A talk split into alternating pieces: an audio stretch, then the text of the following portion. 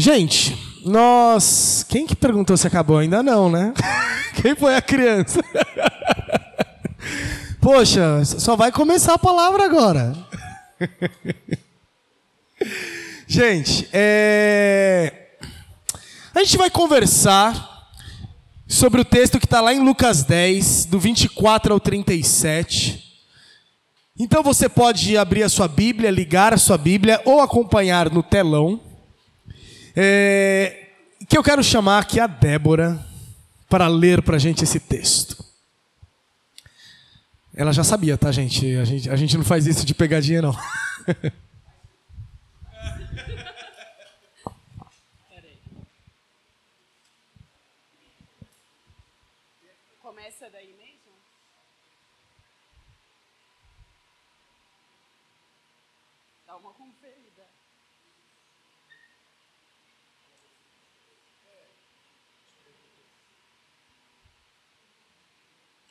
no.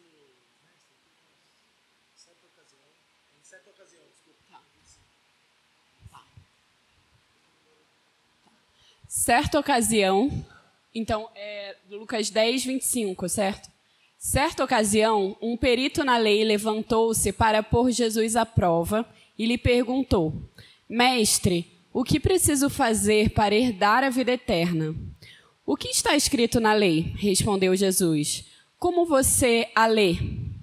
Ele respondeu: Ame o Senhor, o seu Deus, de todo o seu coração, de toda a sua alma, de todas as suas forças e de todo o seu entendimento.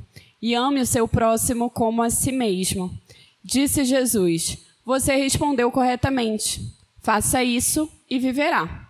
Mas ele, querendo justificar-se, perguntou a Jesus: E quem é o meu próximo?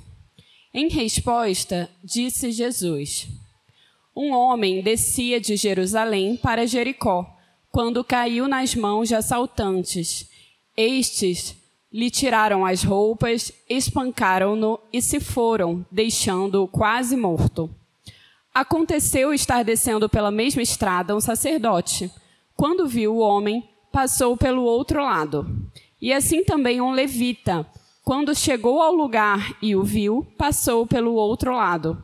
Mas um samaritano, estando de viagem, chegou onde, ele se, onde se encontrava o homem e, quando o viu, teve piedade dele. Aproximou-se, enfaixou-lhe as feridas, derramando nelas vinho e óleo. Depois colocou-o sobre o seu próprio animal, levou-o para, para uma hospedaria e cuidou dele. No dia seguinte, Deus dois, deu dois denários ao hospedeiro e disse-lhe: Cuide dele. Quando voltar, lhe pagarei todas as despesas que você tiver. Qual destes três você acha que foi o próximo do homem que caiu nas mãos dos assaltantes? Aquele que teve misericórdia dele, respondeu o perito na lei. Jesus lhe disse: Vá e faça o mesmo. Obrigado, Débora. Gente, que voz, né? E esse sotaque, homens solteiros, atenção. Bom, gente, é... essa é uma parábola. Pagou aqui. Essa é uma parábola bem conhecida e bem. É... Ah, a gente vai ouvindo essa parábola várias vezes, né? E aí eu gostaria que a gente pudesse conversar um pouquinho e entender um pouquinho dessa parábola. O tema da mensagem de hoje é Eu no caminho do meu próximo. E eu gostaria de falar um pouquinho hoje sobre como que Deus desvia o nosso caminho para que a gente entre no caminho do próximo. Porque o que eu entendo quando eu vejo esse texto é que, na verdade, o caminho não é do samaritano, o caminho não é o do fariseu, o caminho não é do. Não é do mestre da lei, do, do, do sacerdote, desculpa. Não é do sacerdote, não é do levita. O caminho é do necessitado. E aí existe um desvio no caminho. E um desses três homens aceita um desvio nesse caminho. E a gente vai falar um pouco melhor sobre isso. Mas é muito interessante como que essa conversa ela começa. Lá no comecinho do texto. Pode voltar lá, por favor, Gabi? Porque no começo do texto tem uma é uma conversa que começa de um jeito que a parábola vai para um outro sentido, sabe? Porque a conversa é desse cara que é mestre da lei, que é um professor, né, que é um cara que conhece, ele é perito, ele é um estudioso das escrituras.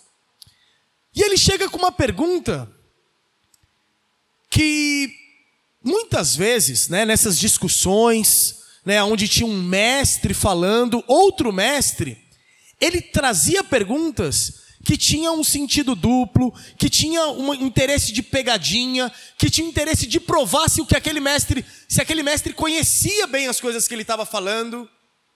Qual que era o nível do mestre que estava falando?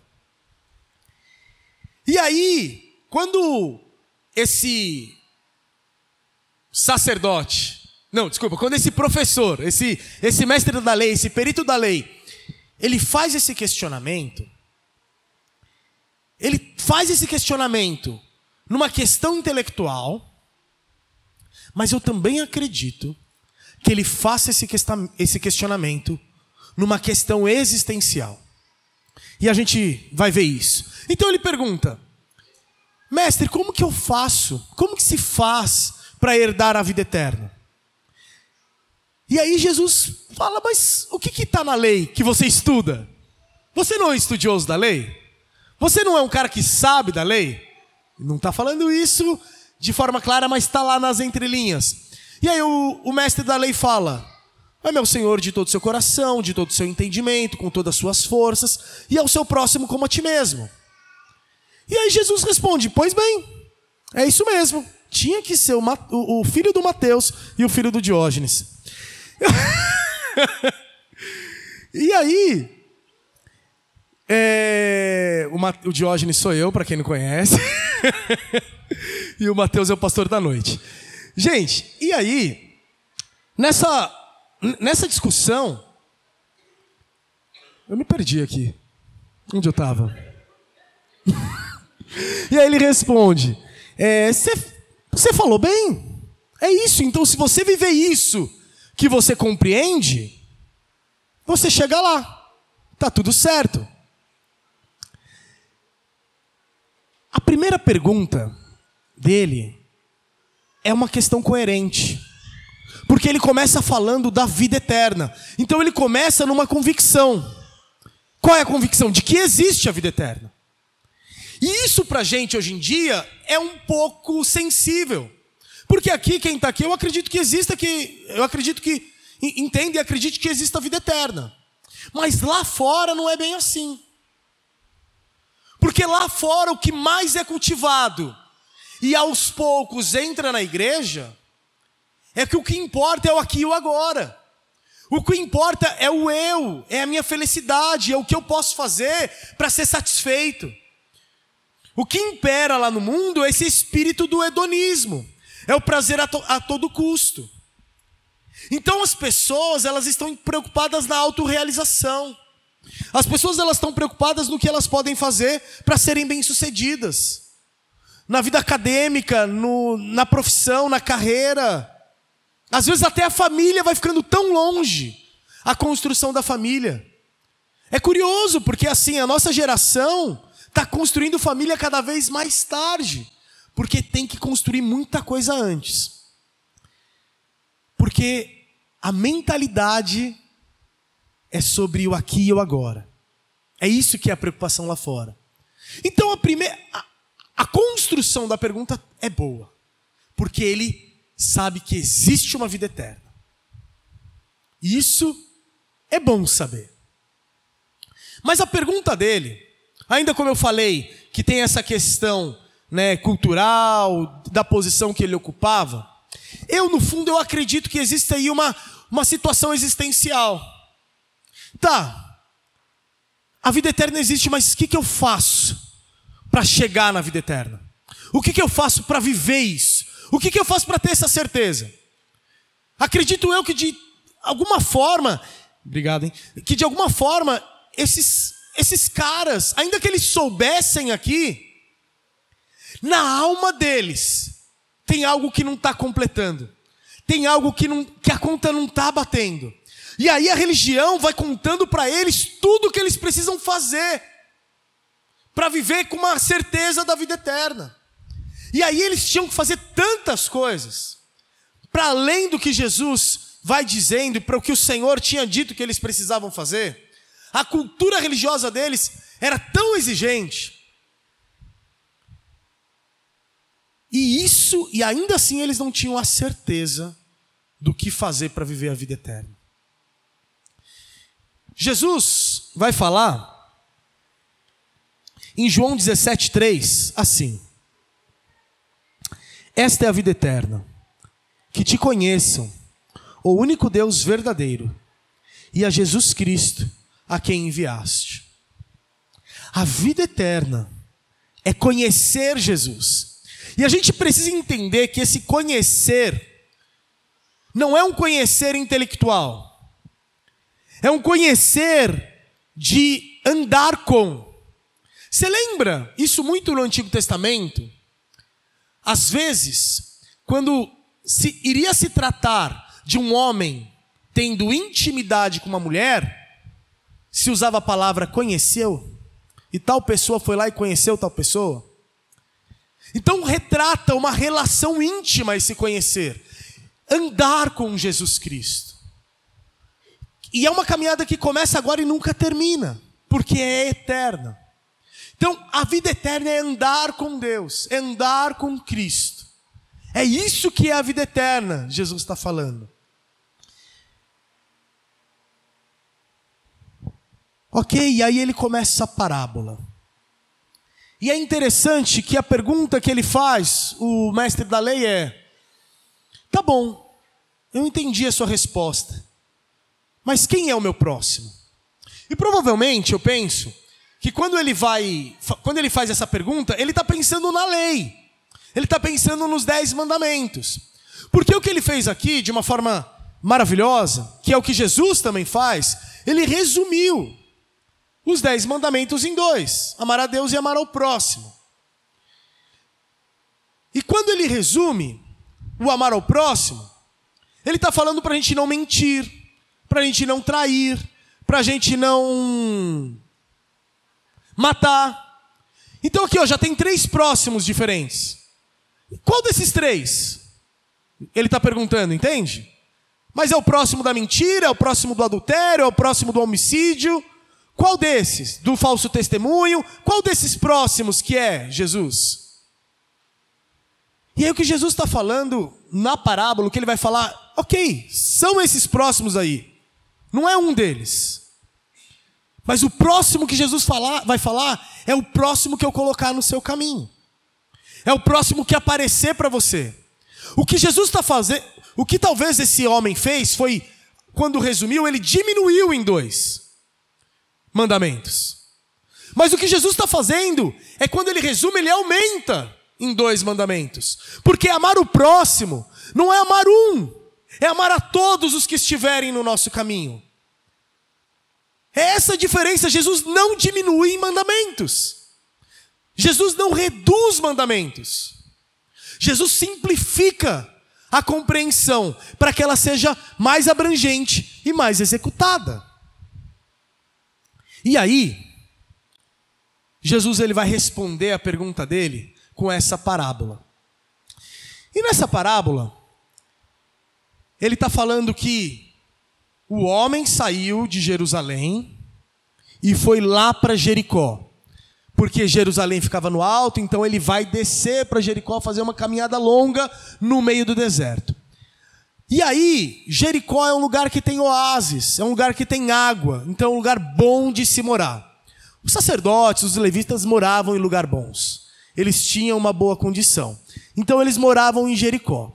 O que acontece é que eles tinham o serviço no templo por algum tempo, eles ficavam fazendo turnos. Lembra do pai de João Batista, Zacaria? Eles ficavam fazendo turnos e aí depois eles iam para casa. Então eles trabalhavam por escala né?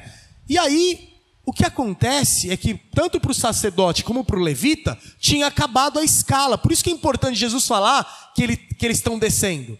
Porque está deixando claro que eles tinham acabado de terminar o serviço religioso. Eles tinham acabado de terminar é, é, a vida espiritual deles. E acabando, e aí eles estavam indo para casa. E aí, quando esses homens, eles vão passar por por Jesus, desculpa. Quando eles vão passar por esse homem que está na beira da estrada, que tinha vindo antes, esse homem tinha sido assaltado, tinha sido deixado nu pelos assaltantes e tinha sido muito maltratado. E ele estava quase morto. É o que o texto diz. Quando o sacerdote e o levita, que são homens que têm uma grande importância no serviço religioso, que eles são homens que estão na alta hierarquia do serviço religioso daquela cultura. Quando eles vão passando por aqueles homens, o texto diz que eles desviam para o outro lado da rua. Eles, não que eles desviam, mas que eles vão para o outro lado da rua. Eles olham para o homem e vão para o outro lado da rua. Por que, que isso acontece? Porque eles são religiosos e, de acordo com a religião deles, se eles tocassem no morto, eles ficariam impuros. E se eles ficassem impuros, eles seriam retirados do serviço religioso por algum tempo, porque eles deveriam passar pelo processo de purificação. E, gente, tem mensagem de Jesus aqui, cara. Olha o que, que Jesus está falando. Vocês que são religiosos, que acabaram de prestar culto a Deus, que acabaram de sair da igreja no domingo, vocês estão preocupados em serem puros, mas vocês estão tão preocupados em ficarem puros, que vocês não podem chegar perto de um homem que está quase morrendo. Mas na verdade vocês não sabiam se ele estava quase morrendo, não é verdade? Mas também não importa, porque quem está quase morrendo daqui a pouco vai morrer mesmo. Vocês não podiam chegar perto dele e ver, deixa eu ver se ele está com batimento, deixa eu ver se ele está respirando. Porque vocês têm medo de ficar impuros, é isso? Vocês têm medo de colocar a mão no impuro, é isso? Ainda que ele esteja quase morrendo. E aí, quando esses homens, eles vão embora, vem um outro homem depois. E esse outro homem depois que vem é um samaritano. E Jesus escolhe cuidadosamente essa figura. Porque essa é a figura de, um, de uma comunidade ali que os judeus odiavam. Que bom para eles, bom samaritano é só se o samaritano tivesse morto. Talvez era melhor que na figura de Jesus, quem tivesse morto na beira da estrada fosse o samaritano. Eles odiavam os samaritanos. E quando Jesus escolhe essa figura, ele já está é, se preparando para morrer. Porque isso começa a gerar raiva no coração desses homens. E tanto, gente, tanto que no final do texto, quando esse mestre da lei, ele vai dizer que o samaritano era o próximo, ele não fala o samaritano. Ele fala o que teve misericórdia. Mas enfim, o samaritano, é, por uma questão cultural, religiosa, é, social, eles odeiam. Depois a gente pode falar sobre isso em algum dia. Mas Jesus escolhe por causa disso. Porque até os samaritanos, que têm uma visão distorcida da espiritualidade, da vida com Deus, e isso fica claro na conversa da mulher samaritana, lá em João 3, quando ela pergunta onde que nós devemos adorar, se é aqui ou lá em Jerusalém. Isso fica claro que eles não tinham a revelação da adoração a Deus. Não estava correto para eles o entendimento. Mas até esse cara que não tem a compreensão tão clara e tão correta, ele está fazendo o que é certo. É o que Jesus está querendo dizer aqui. E aí, gente, esse homem, ele vai fazer algo que é correto. Pouquinho antes de eu falar que ele vai fazer algo que é correto, eu estava falando sobre é, esses homens que fizeram o que não é correto, esses religiosos. É, A gente teve aqui um tempo maravilhoso com, com o pessoal do Fort 12.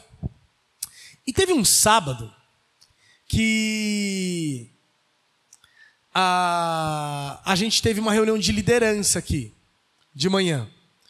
E aí, Mônica e eu, a gente saiu com, com os gringos que estavam lá em casa. Então, a gente tinha, nós tínhamos quatro gringos, era uma família, né? O pai e mãe e os dois filhos, para vir para cá. E assim, gente, para sair Mônica, eu e os nossos filhos, já é embaçado, bro. tipo assim, a gente prepara as coisas no dia anterior, né? A gente já deixa eles de banho tomado, assim. Mas não tem uma vez que a gente não sai correndo, entendeu? Não tem uma vez que as coisas não acontecem de última hora, que a gente esquece, tem que subir correndo para pegar alguma coisa. Agora imagina isso dobrado, assim. Oito pessoas, sabe? Tipo, e, e assim, é, para colocá-los nos carros, assim, tinha uma certa batalha. Vai, eu tô falando dos gringos agora. Vai, vai, vai, lá, lá, vai com a Mônica, vai, vai, pega sua criança, vai, não sei o quê. E tinha essa correria e tal. Beleza. E a gente já vem nesse fervo aqui, né? Pô, vai chegar, a gente já vai chegar em cima da hora, tem que subir correndo. Eu vou pegar o Matias e a Mônica pega a Manuela, essas coisas, né? Aí a gente chegou aqui nessa correria toda. E aí quando eu paro o carro, é, eu vi que tinham dois caras é, conversando do lado do carro. E aí, é, putz, eu senti no meu coração forte que eu deveria falar com esses caras. E aí eu falei para eles, ô, oh, vai subindo que eu já vou. E aí eu fui falar com, com os dois meninos. E no momento que eu cheguei para falar com esses dois meninos, é, já veio a, a, a, na minha mente aqui, putz, a reunião de liderança está começando, você tem que estar tá lá. E aí eu, tipo, já fiquei aqui, né, agitado, tal, e vou, não vou, vou, não vou, vou. Mas aí, tipo, veio no meu coração um negócio assim, é isso. Essa é a parte que você tem que fazer agora. Porque subir lá e abandonar isso aqui não faz sentido lá. Não faz sentido é, viver igreja, não faz sentido viver culto, viver adoração, viver pregação, ouvir pregação, pregar, é, orar, se não for isso. Se não for quem estiver à beira do caminho. Não faz sentido. Beleza, não foi tudo isso, né, gente? Tipo, o pensamento foi rápido. E aí, mas tudo isso eu fui confeccionando depois, fui entendendo depois. Mas aí, eu tô aqui com eles, chegando, a primeira coisa que eu vi é que os caras estavam fumando maconha. Eu falei, ixi. Mas beleza, comecei a trocar ideia com os caras, mano, e foi maravilhoso. Foi maravilhoso. Se bobear, o, um deles vai vir hoje à noite. Vamos ver. Mas assim, é, é o desvio. Teve um desvio de caminho ali. Porque o meu caminho era subir, entendeu? O caminho do sacerdote, o caminho do levita, não era parar naquele cara. Era se preocupar com as coisas religiosas deles. Mas o Senhor, e é isso que eu gostaria que a gente é, entendesse hoje, e se tudo não fizer sentido, é isso que precisa fazer sentido para gente. O Senhor, talvez Ele vá desviar os nossos caminhos para cumprir o propósito dele, para fazer a obra dele, para que Ele receba a glória. Como esse samaritano, sabe? Porque aí esse samaritano ele está descendo, e aí ele vê o cara no caminho. E aí esse samaritano, que eu acho que talvez seja o principal, a, princip, a principal palavra desse texto que a gente está lendo, a gente leu como piedade, mas eu gosto da versão que fala que ele se compadeceu. Que ele teve empatia. Que ele sentiu a dor daquele homem. Porque Jesus não está chamando a gente para ter pena de ninguém. Jesus está chamando a gente para sentir a dor. E quando a gente cruza no nosso dia a dia, do nosso trabalho, da nossa escola, da nossa faculdade, do nosso condomínio, do nosso vizinho, quando a gente está no dia a dia cruzando o caminho das pessoas, tem pessoas que estão quase morrendo ali. Tem pessoas que são beira do caminho. Tem pessoas que o Senhor está desviando o nosso caminho para passar por elas. Só que se a gente não sentir a dor delas, Só que se a gente não sentir o cheiro da ferida delas, só que se a gente não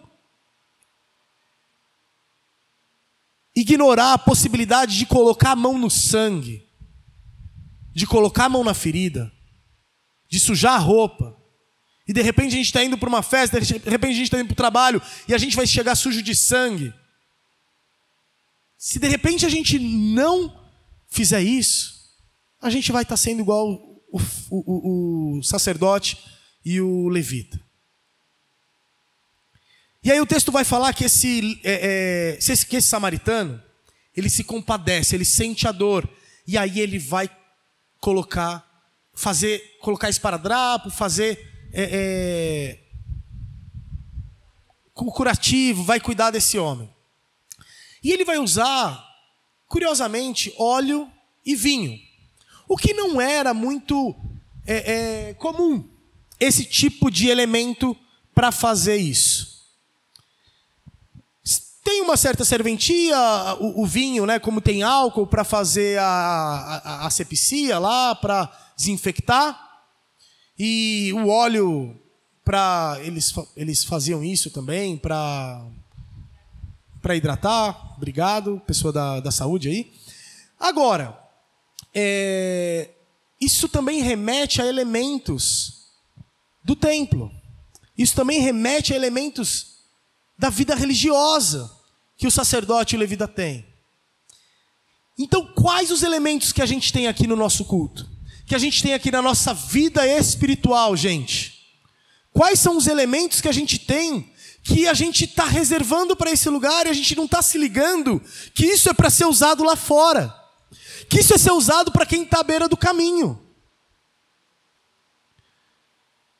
Porque, mais uma vez, se o nosso louvor, se a nossa adoração, se a nossa oração, se a nossa profecia, ela ficar confinada a essas quatro paredes, ela está sendo subutilizada, ela não está cumprindo todo o seu propósito.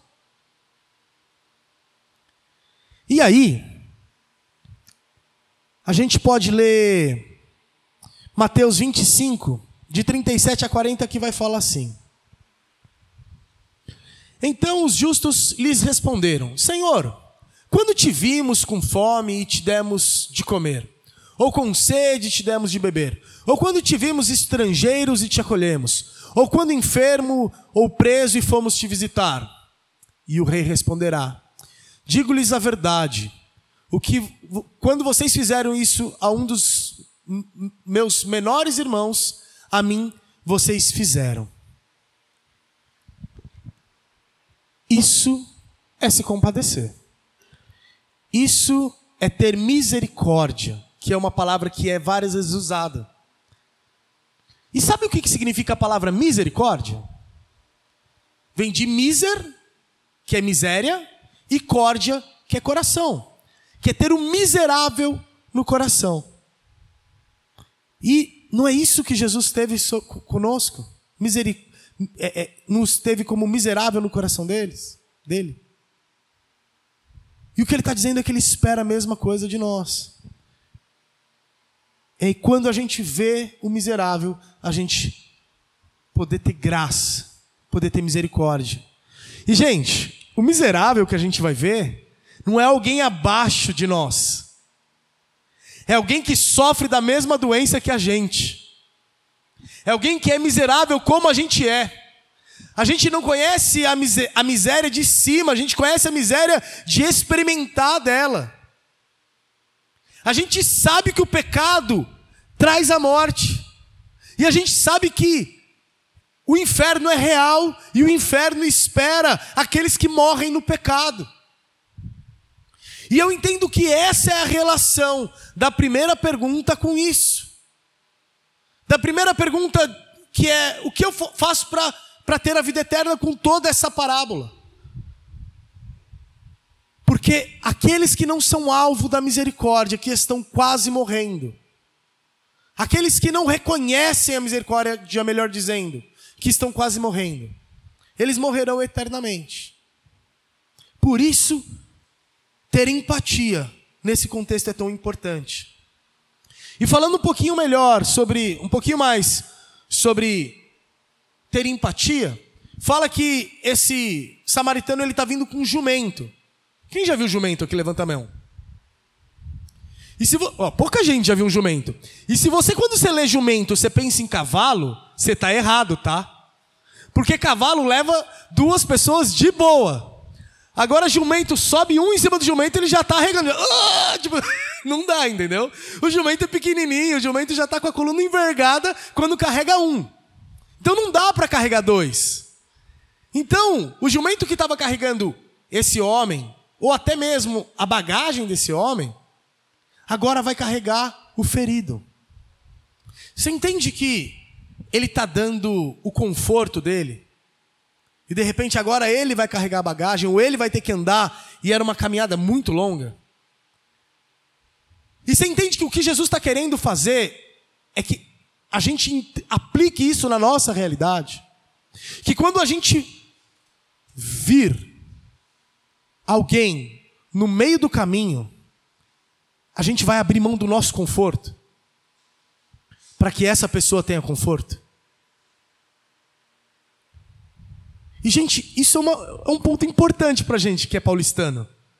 Porque, cara, para a gente conforto vale muito. Para a gente eu tenho certeza aqui que 80% de vocês vão dizer que gasta a maior parte do recurso de vocês com conforto, com comodidade, com uma vida melhor. E é exatamente isso que Jesus está falando. Se alguém precisar disso, você abre mão. E aí esse cara, ele chega nessa, nesse hotelzinho, que ele tem outro, outro nome aí, nessa pousada, hospedaria, que ainda mais. Mas ele chega nesse lugar e aí ele fala assim, ó, fiz aqui uns remendos nele, fiz aqui uns curativos, mas ele precisa de mais curativos. Eu tenho dois denários aqui, são dois dias de trabalho. Então, é, eu eu tô te pagando isso e eu quero falar uma coisa para você. Cuida dele. E quando eu voltar, eu pago o resto para você. Isso aqui é muito sério. A gente passa direto nisso. Mas isso aqui é muito sério. Talvez seja o maior comprometimento que esse homem fez. Por quê? Os dois denários não são muita coisa aqui, gente. Dois denários é. Dois dias de trabalho é bastante. Não, não é que é pouco. Mas o que ele está falando é, é isso que eu tenho, tá? Tô, é isso que eu tenho. É um calção. Mas você me conhece. Você sabe quem eu sou. Eu vou voltar. E quando eu voltar, eu te pago o que for. Mas aqui, gente, como que é deixar alguém no hospital sem, sem um hospital particular, sem convênio, sem saber como que vai ser? É loucura. Porque a gente não sabe qual que é o desfecho que essa pessoa que está enferma pode ter e essa pessoa estava quase morrendo. Sabe qual é a chance dessa pessoa se recuperar rápido? Sabe qual é o gasto que esse cara vai ter com isso? E sabe qual é o ponto que Jesus quer dizer aqui? É que esse cara não sabe se ele vai ter como pagar. Você sabe o que acontecia naquela cultura quando a pessoa não tinha como pagar uma dívida? Ela era feita escravo. Era legítimo que essa pessoa era fosse tomada como escravo para pagar uma dívida que ela não tinha como pagar. Então o que acontece aqui é que esse homem ele está falando custe o que custar, cuida dessa pessoa. É essa mentalidade que Jesus ele está querendo trazer para aquele homem. É essa mentalidade do reino. Custe o que custar. Custa a sua vida, mas cuida daquele para quem eu desviar o seu caminho. Se for para essa pessoa viver, ainda que você morra. Sabe por que Jesus está dizendo isso? Porque essa é a mensagem da cruz. Porque ele está dizendo sobre ele mesmo isso. Jesus é o samaritano. Jesus é que encontra a gente na beira do caminho. Sabe qual é a relação dessa, desse, dessa parábola com a primeira pergunta, O que eu posso para fazer, fazer para fazer a vida eterna? O que eu posso fazer para ter a vida eterna, herdar a vida eterna? O que esse homem tá, o que Jesus está falando é: você pode ser cuidado por mim, que vou te achar na beira do caminho. Nós fomos assaltados, nós fomos desnudados, nós estávamos no opróbrio e na vergonha. Nós éramos esse homem. E o cara que era o cara que foi rejeitado, o cara que foi excluído pelos judeus, o samaritano, o Jesus, figuradamente samaritano, porque ele era judeu. O Jesus, ele nos encontra na beira do caminho. Ele é o que fala, custe o que custar. Ele é o que fala, tô a minha vida aqui na cruz. Eu estou morrendo para que você viva. Ao mesmo tempo que, por isso que ele é genial, Jesus. Ao mesmo tempo que ele está falando, façam isso. É, é essa a mensagem. É essa, é isso que é o reino de Deus. É isso que é a vida eterna.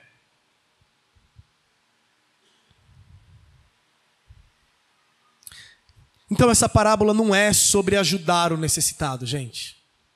Essa parábola não é sobre fazer boas obras. Esses são elementos de ensino nessa parábola. Mas essa parábola é sobre saber quem a gente é, saber sobre a nossa miséria, saber aonde a gente estava e saber para que o Senhor está nos chamando.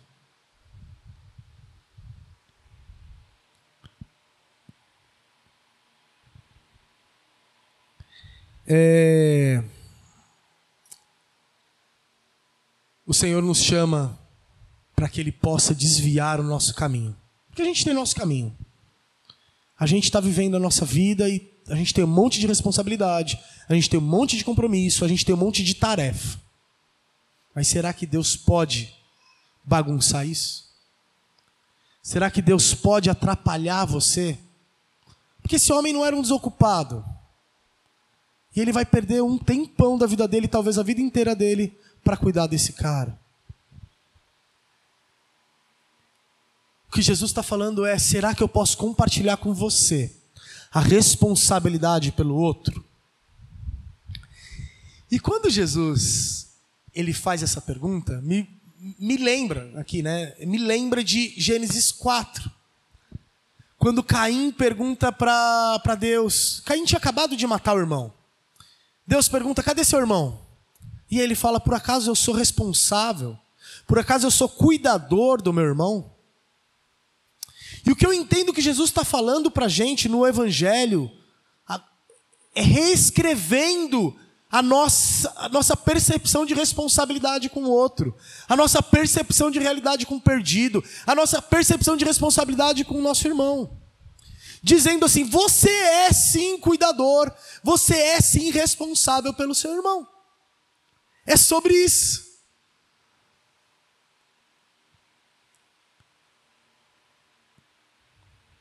No versículo 36, no último versículo,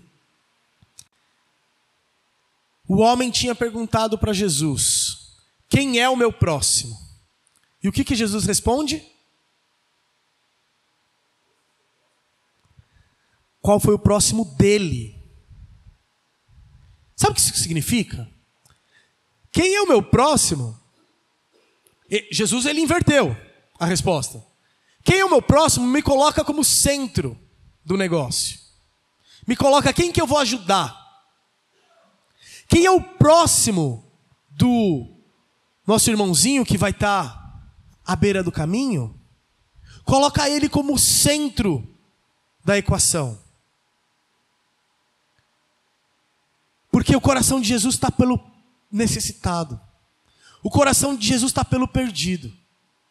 E o que Jesus fala é que eu vim para os necessitados. Eu vim para o doente. Os sãos não precisam de mim.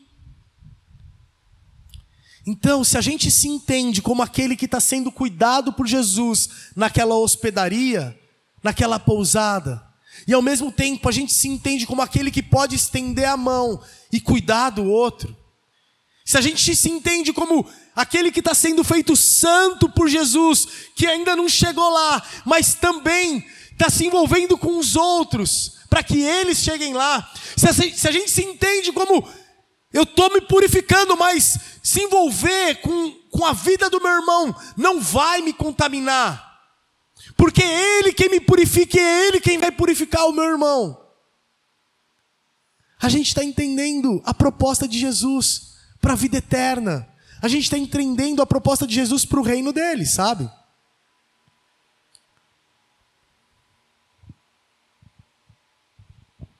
Jesus ele cura no sábado e ele faz isso quando Jesus cura no sábado.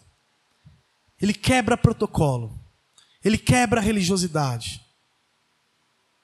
Quando Paulo ele está indo, acho que é para Jerusalém, e aí Ágabo vem dar uma profecia, fala: "Não, não vai para lá, que senão você vai morrer".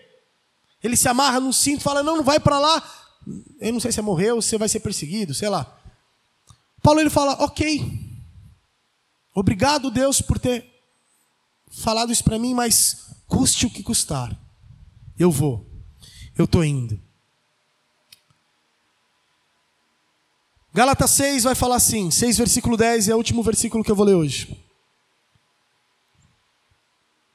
Portanto, enquanto temos oportunidade, façamos o bem a todos, especialmente aos da família da fé. O tempo todo eu fui falando sobre o caminho lá fora, né? Mas Jesus ele nos ensina, aqui no caso Paulo, mas Jesus nos ensina que tem pessoas aqui perto que a gente pode é, ter um olhar de preocupação, ter um olhar de graça, ter um olhar de misericórdia, sair da superficialidade e ser mais intencional no cuidado. E aí foi a Lê que hoje na reunião de oração ela trouxe uma palavra que eu achei muito interessante.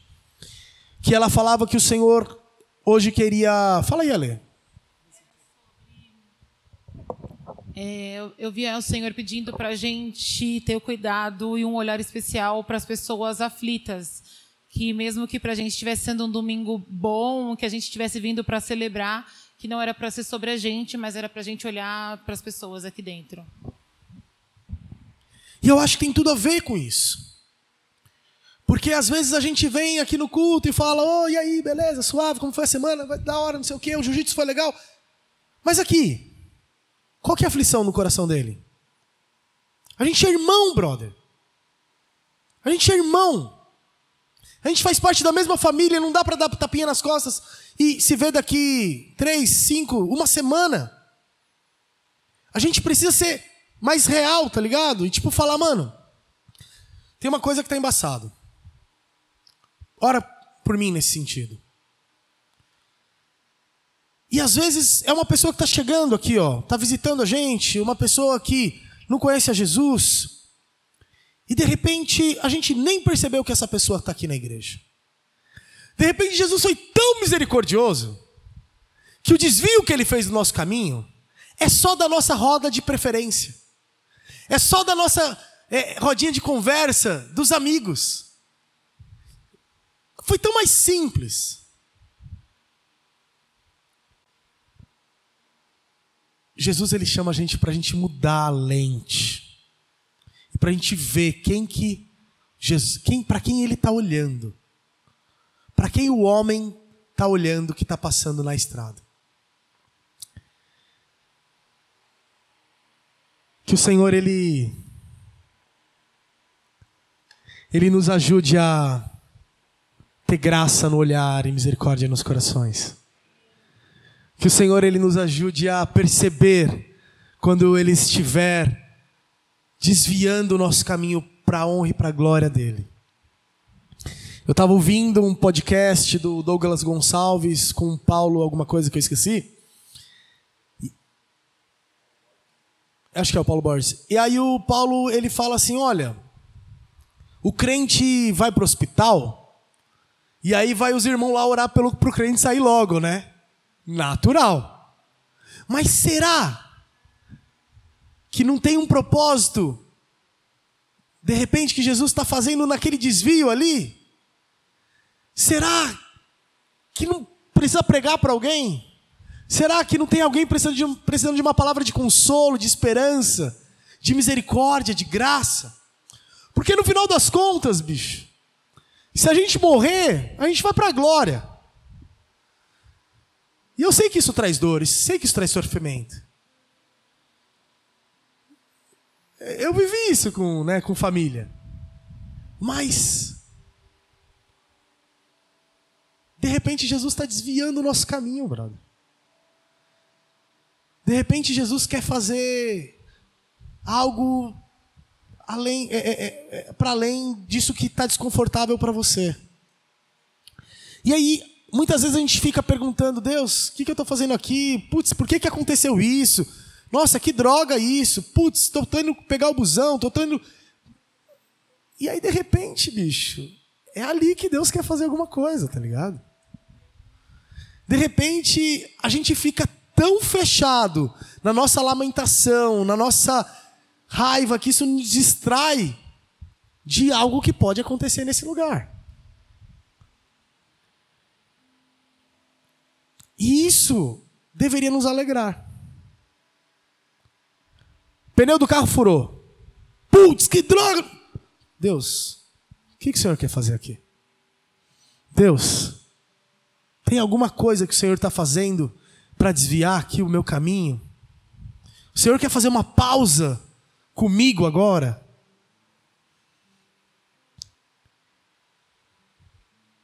E eu estou falando do pneu de carro e eu vou acabar, prometo. Eu estou falando do pneu de carro porque o gringo estava lá em casa, o pneu do carro dele furou. Aí beleza, a gente foi lá, trocou o pneu do carro dele. Aí a gente foi levar ele e tal. No mesmo dia o pneu do meu carro furou, no mesmo lugar, no mesmo pneu, na mesma calçada ali. Eu falei, ah, tá de brincadeira, né? aí, mas aí eu, tipo, falei, putz, amanhã eu vou ter que acordar mais cedo, né? Isso foi sexta, sabe? Amanhã eu vou ter que acordar mais cedo só pra trocar o pneu do carro. Eu falei, putz, que droga, né, meu? E aí, tipo, fiquei irritado. E aí comigo mesmo, poxa, que droga, não sei o quê. E aí no dia seguinte, tipo, o, o não saía o, pin, o pneu reserva lá, o step. Falei, meu, que droga, não sei o que, não sei o que lá.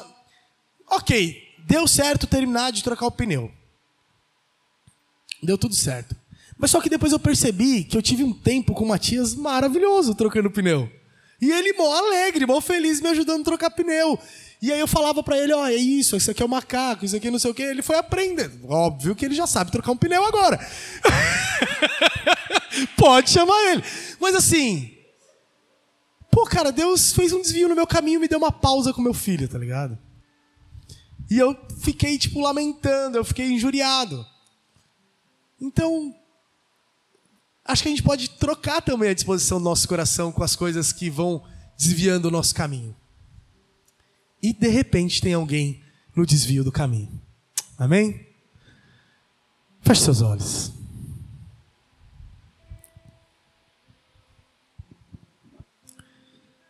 E aí, de repente você pode começar a orar a Deus e de repente você pode começar a falar com Jesus e falar: Deus, eu quero prestar mais atenção, eu quero ter um coração mais conectado com o seu e gera amor, gera misericórdia, gera graça no meu coração. Para que eu alcance o, o propósito do Senhor na minha vida. Ah, Deus, que as nossas vidas não sejam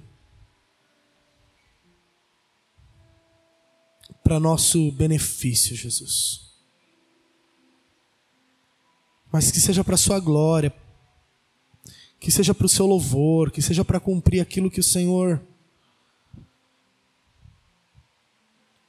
que o Senhor quer, Jesus. Então, por favor, desvia os nossos caminhos, Deus, para a tua glória. Desvia os nossos caminhos para fazer o que te interessa, Deus. A gente tem cantado que a nossa vida é sua, a gente tem adorado e a gente tem falado que o meu lugar é aqui, que o nosso lugar é aqui aos seus pés, Jesus.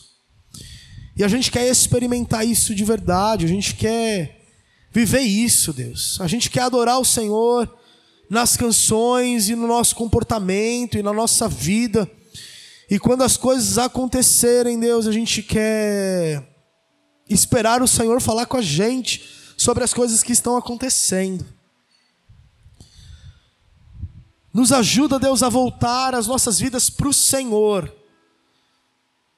Nos ajuda, Deus, a não ficarmos tão, tão, tão conectados com essa realidade, com essa vida frenética e louca, Deus, que a gente vai se metendo, Pai. Nos perdoa, Jesus, por tantas vezes ignorar a Sua voz e o seu chamado no dia a dia, Jesus. Nos ensina a, a olharmos para o outro como o Senhor olha para a gente. Nos ensina, Deus, a amarmos e termos misericórdia, assim como o Senhor um dia teve e continua tendo misericórdia da gente. O Senhor é bom, Deus. E a vida eterna é conhecer o Senhor, Jesus. A vida eterna é conhecer o Senhor, Pai. E que a gente possa entrar nesse caminho diariamente, dia a dia. Em nome de Jesus, Deus. Em nome de Jesus. Aleluia. Glória a Deus, Jesus.